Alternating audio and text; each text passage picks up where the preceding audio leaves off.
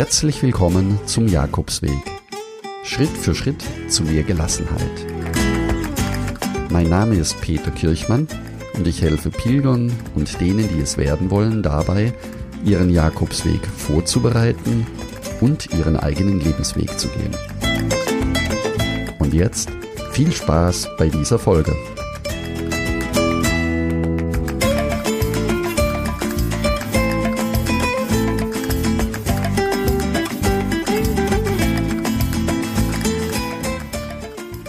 Geht es nun nach der Miniserie im Podcast weiter?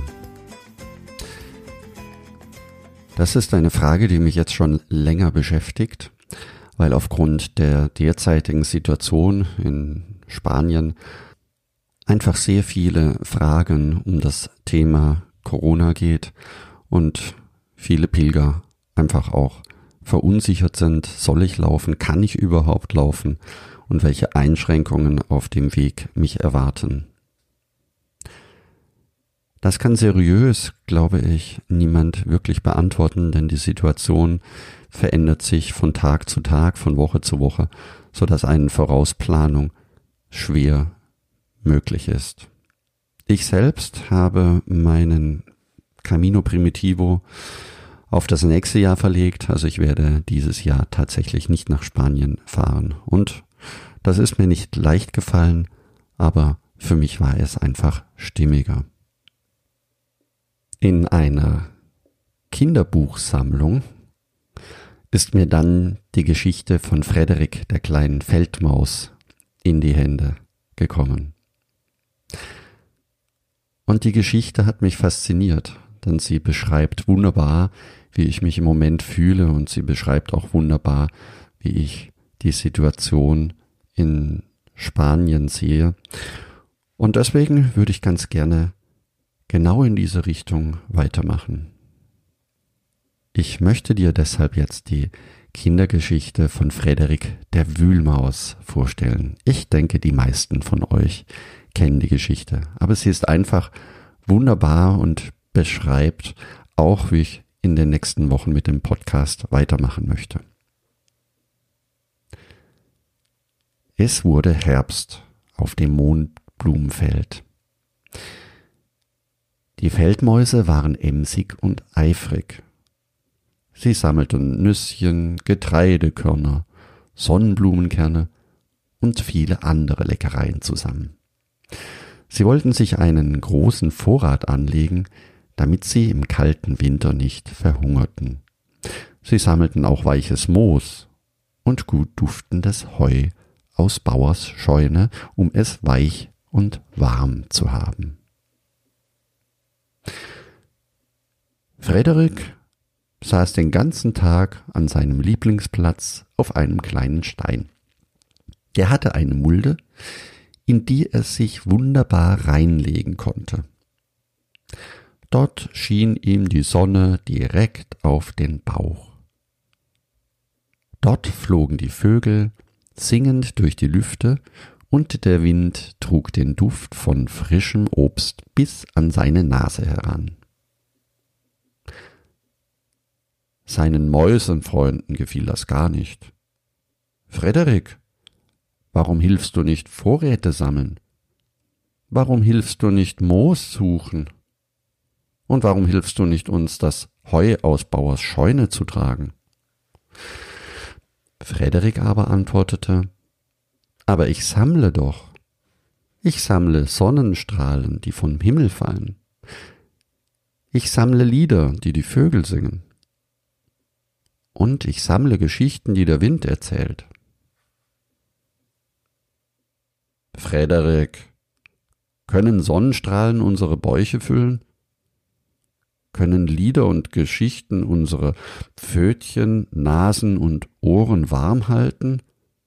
So hilfst du uns nicht. Du bist und bleibst eine faule Maus. Wirst schon sehen. Der kalte Winter wird dir seine Lektion erteilen. Und so machten sich die Mäuse wieder an die Arbeit, sammelten und suchten nur Frederik nicht. der lag in seiner Mulde auf seinem Stein und genoss die letzten Herbstsonnenstrahlen. Die Tage vergingen. Die Blätter fielen von den Bäumen, und es dauerte nicht lange, da kam der erste Frost. Die Mäuse hatten sich in ihren Bau zurückgezogen. Sie hatten es warm und weich. Ihre Bäuche waren stets gefüllt. Hm, doch glücklich waren sie nicht. Ihnen fehlte der Frühling. Ihnen fehlte der Sommer. So dunkel, so kalt, so lang war der Winter. Und noch so viele Tage sollte es dauern, bis sie endlich aus ihrem Bau kriechen konnten. Die Sehnsucht nach den warmen, hellen Jahreszeiten wurde so groß. Sie mussten weinen, bis auf eine Maus. Frederik kroch aus seiner harten, kalten Ecke im Mäusebau. Er hatte ja kein Moos gesammelt. Sein Bauch war ganz leer und flau. Er hatte ja keine Vorräte gesammelt. Er setzte sich zu seinen Mäusefreunden und begann zu erzählen. Er erzählte von den Sonnenstrahlen, wie warm und wohlig sie sich auf dem Fell anfühlen, er sang die Lieder der Vögel und er erzählte die Geschichten des Windes. Den Mäusen wurde warm ums Herz. Den ganzen Winter blieben sie beieinander sitzen und lauschten Frederik. Und als Frederik seine letzte Geschichte erzählt hatte, war der Winter schon wieder vorbei. Die Vögel waren zurückgekehrt, die Sonne schien und die Mohnblumen öffneten ihre Knospen. Der Frühling war zurückgekehrt. Und weil Frederik die Sonnenstrahlen, die Lieder und die Geschichten gesammelt hatte, kam der Frühling schneller als jemals zuvor. Zumindest dachten das seine Mäusefreunde. Wie gut, das Frederik fleißig gesammelt hatte.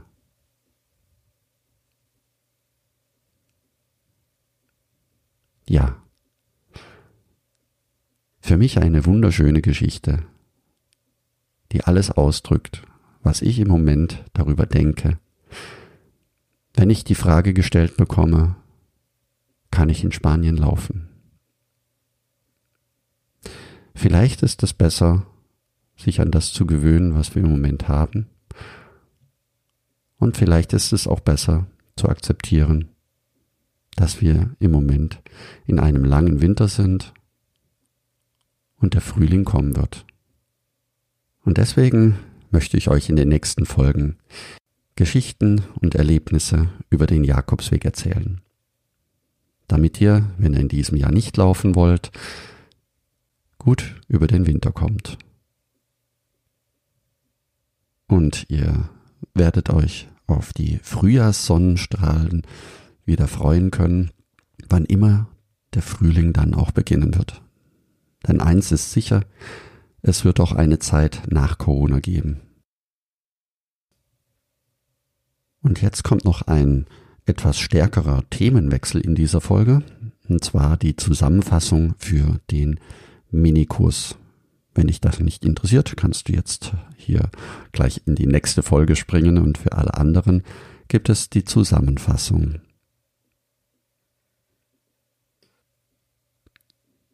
Der Online-Kurs, er beinhaltet die wichtigsten Fragen, die sich die meisten Pilger stellen, bevor sie den Jakobsweg gehen wollen. Du willst deinen Jakobsweg gehen? Fünf Tage, fünf Aufgaben, ein Ziel. Schnell und einfach deinen Jakobsweg vorbereiten.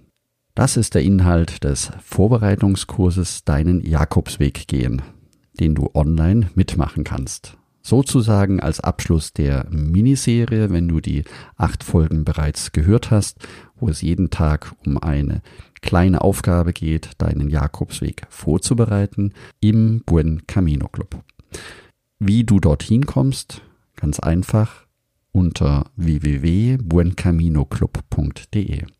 Dort kannst du dich für den Online-Kurs anmelden. Ziel des Jakobsweg Online-Kurses ist es, ins Handeln zu kommen. Das heißt, dass du nach fünf Tagen deinen Camino selber vorbereitet hast. Du wirst also fünf Tage hintereinander jeweils eine Aufgabe bekommen, die du selbstständig für dich bearbeiten kannst. Alle Informationen, die du zum Beantworten benötigst, die findest du in den täglichen Aufgaben. Da gibt es verständliche Erklärungen, weiterführende Links im Internet zu mehr Informationen, falls du diese benötigst. Und natürlich gibt es auch einige persönliche Tipps von mir aus der Praxis. Solltest du während des Kurses Fragen haben, kannst du diese natürlich immer stellen, entweder in den Kommentare oder einfach ein E-Mail an mich senden. Dieser Online-Kurs ist sowohl für die Jakobswege in Spanien als auch für einheimische Jakobswege in Deutschland, Österreich, der Schweiz oder auch in Frankreich und wenn du aus Polen oder aus Skandinavien nach Santiago laufen möchtest, ebenfalls zum größten Teil auch nutzbar ist. Die Inhalte des Online-Kurses zur Vorbereitung deines Jakobsweges entsprechen den Inhalten der Miniserie. Das heißt, du erfährst, wie du deine Route auswählen kannst, also welchen Camino du am liebsten laufen möchtest. Weiter bekommst du Informationen zur Etappenplanung, das heißt, wie du deine Tage planen und organisieren kannst. Eine weitere Aufgabe beschäftigt sich mit den Übernachtungsmöglichkeiten. In Spanien sind das natürlich in erster Linie die Pilgerherbergen, während es in den restlichen Ländern unterschiedliche Übernachtungsmöglichkeiten gibt, denn das Herbergsnetz ist in der Regel nicht ganz so stark ausgebaut wie in Spanien.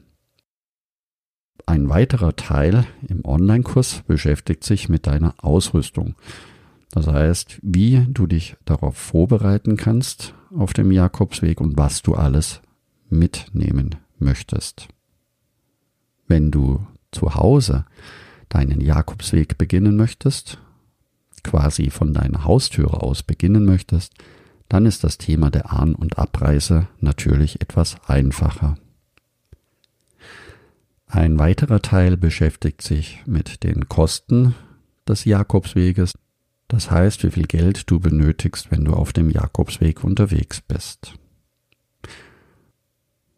Und im letzten Teil des Online-Kurses geht es um die körperliche und mentale Vorbereitung. Zu all diesen Punkten, die ich gerade genannt habe, kannst du hier im Podcast auch die Miniserie dir anhören. Dort gibt es jeweils zu diesen einzelnen Punkten detailliertere Informationen. Wenn auch du eine schöne Jakobsweg-Geschichte im Podcast erzählen möchtest, dann sende mir eine Sprachnachricht. Gehe dazu ganz einfach auf jakobsweg-lebensweg.de slash podcast. Ich wünsche dir nun eine wunderbare Woche und danke, dass du mir zugehört hast. Buen Camino, dein Peter Kirchmann.